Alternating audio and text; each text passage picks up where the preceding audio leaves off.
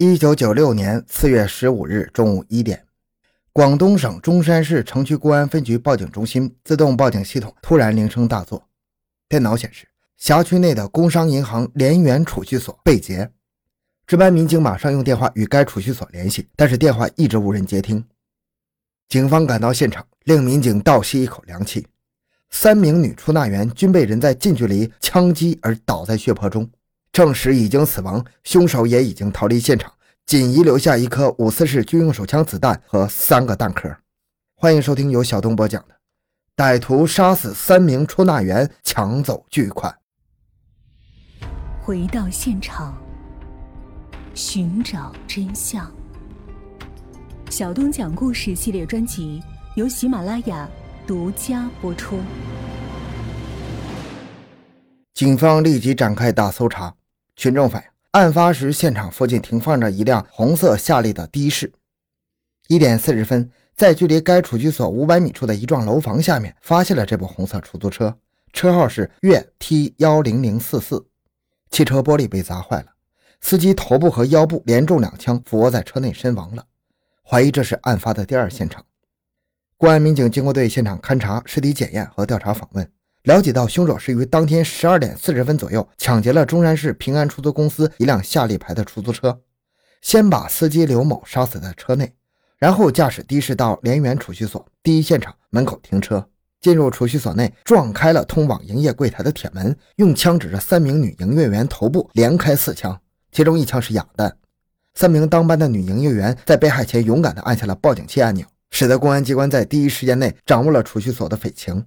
凶手杀死营业员，抢走了营业所当天余款十四点四三二二万元港币八点一五四万元，还有已兑换的中山电力债券二十六点五二万元，已兑换的国库券八千九百五十五元之后，驾驶的士逃离现场。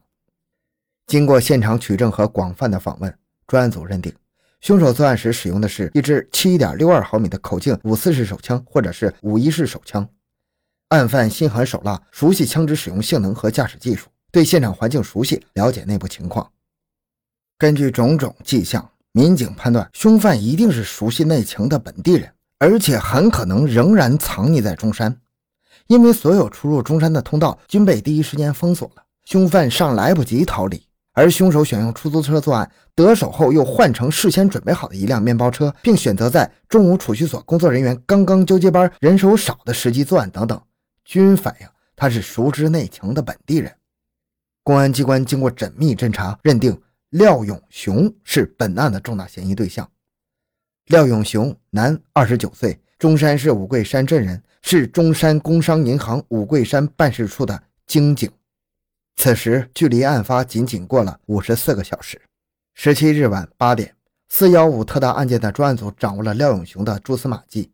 三个经过认真推敲的拘捕方案摆在了警方面前。凶犯身上有枪。他住所楼上还住着银行的一名女职员，案犯负隅顽抗、劫持人质的可能性都已经在方案的考虑之列。十八日零点，指挥部一声令下，行动组悄无声息地将中山某单位一个住所包围起来。廖永雄，开开门，我是扎水彪，来检查值班情况。随着一阵敲门声，正在熟睡的廖永雄爬起来开了门。忽的，七八名经过严格训练的特警一起冲上来，将廖永雄按倒在地。从廖的身上搜出了作案时用的手枪，睡眼惺忪的廖永雄尚未反应过来，双手已经被铐上了。接着，民警们在廖的住处天花板上缴获了现款八万多港元，以及十七日下午才存入中山某银行的二点二万元人民币存折。一场拘捕战不费一枪一弹，终于将这个制造血腥惨案的杀人魔擒获了。四月十五日那天究竟发生了什么呢？当天中午，廖永雄在单位所在地的中山五桂山镇吃了饭。十二点五分，照例用面包车送主任回十几公里外的中山十七家中，随后开着单位的面包车来到案发的第二现场城市花园楼宇附近，将面包车停好，然后开始物色目标的士。他步行到百米外的中山高雅酒店，十二点半，终于截到一辆他认为满意的红色夏利，要司机去十公里外的中山长江水库。在长江水库附近，廖开枪击中了司机头部，再补一枪将其杀死，然后停车擦净血迹，开回作案第一现场。行经联源储蓄所前，他并未停车，而是继续前进了三百多米，再掉头回来，停在该所门前。这时正是下午一点，的士里程表显示车已经兜了十九公里。这一天正是银行贷企业发放工资之日，而这个时间是中午换班，储蓄所人手最少的时候。廖永雄因为以前干过分行的押款员，对银行的一套制度十分熟悉。他先向三名的当班储蓄员亮出了自己的工作证，工作上表明他是五桂山分理处的经警，说要上厕所。储蓄员打开了防盗门，他突然举枪冲进去，先将一名正在听电话的女营业员杀害，又向另外两名女营业员射出罪恶的子弹。拎着蛇皮袋出来时，他顺手破坏了防盗门锁，给现场留下了暴力闯入的假象。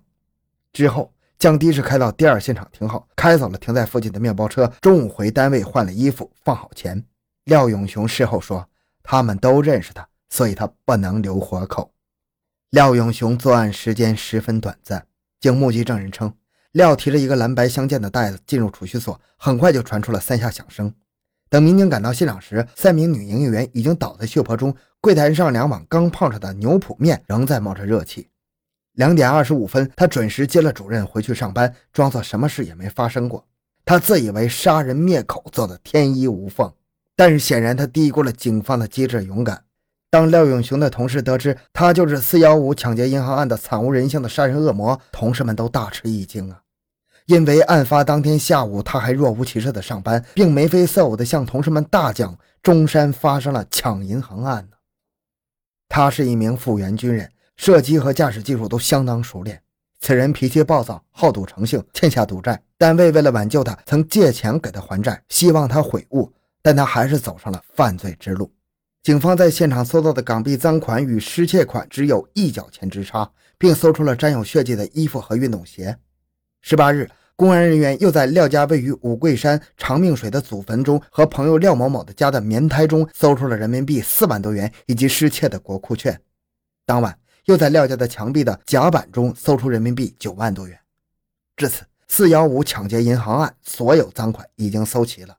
在事实面前，这只狡猾的狐狸成了一只落水狗。经过公安民警长达十二个小时的心理攻势，他终于长叹了一口气：这次犯下的弥天大罪死定了。他万念俱灰，萌发了自杀念头，不断用头撞墙。但是警方怎么可能允许他这样呢？四月十九日上午，廖永雄面对预审员，原原本本地将他作案的过程、作案前的准备及其经历坦白交代。廖永雄高中毕业后，于一九八六年到一九九零年在佛山服兵役，在部队期间的一次射击比赛中还得过优秀奖。退伍后，先在中山一家电子厂当司机。一九九零年十二月，到中山工商银行负责押钞工作。廖经常赌博，多次受批评。被调往了工行属下五桂山办事处当经警后，依然常去赌博，欠下赌债。案发前一晚，他与别人吃饭时说：“赌输了几万块，不知怎么办。”此次债主限期十八日前还钱，于是他铤而走险。他因为曾经在分行当过押钞员，所以对中山城区的多家储蓄所情况十分了解。自从他动了要抢劫储蓄所的歹念之后，用了一个月的时间进行作案准备工作，几次到联源储蓄所去踩点。平时金融系统射击训练时，他把子弹偷偷留了下来。四月十五日作案后，他看到公安机关公布的凶手画像，开始紧张起来。于十七日晚上转移赃物和血衣。他在看守所里说，当时看到社会上风声很紧，曾想过自杀，也想过逃走，但最后还是抱着不会被发现的一丝侥幸心理继续上班。他曾经借着工作之便，在买保险柜时就已经偷配了单位准备用来装枪支的保密箱的钥匙。案发前将枪取出来，所以说这个人早就有图谋不轨的动机。仅用五十四个小时就将四幺五中山持枪杀人案一举侦破。人们在奔走相告、庆贺的同时，不得不正视一个现实：金融系统的治安防范亟待加强。就拿中山工商银行联源储蓄所来说，尽管已经有了一些必要的防范措施，但是还远远不够。办案人员在勘察现场时认为。储蓄所的门和锁实在是太不牢固了。另外，电视监控系统、护卫员巡逻制度等方面的漏洞也不少。总的来说，规模小且偏远的储蓄所防范措施明显跟不上。另外一个防范漏洞是对金融系统内部人员的管理问题。中山四幺五案、番禺幺二二二案都是银行内部的人员参与作案，诱因都是因为赌博。像廖永雄这种长期赌博、屡教不改的人，是否适宜继续在金融系统工作呢？还有枪支管理制度在执行中的漏洞也是显而易见的。好，今天这个案子就讲到这里。小东的个人微信号六五七六二六六，感谢您的收听，咱们下期再见。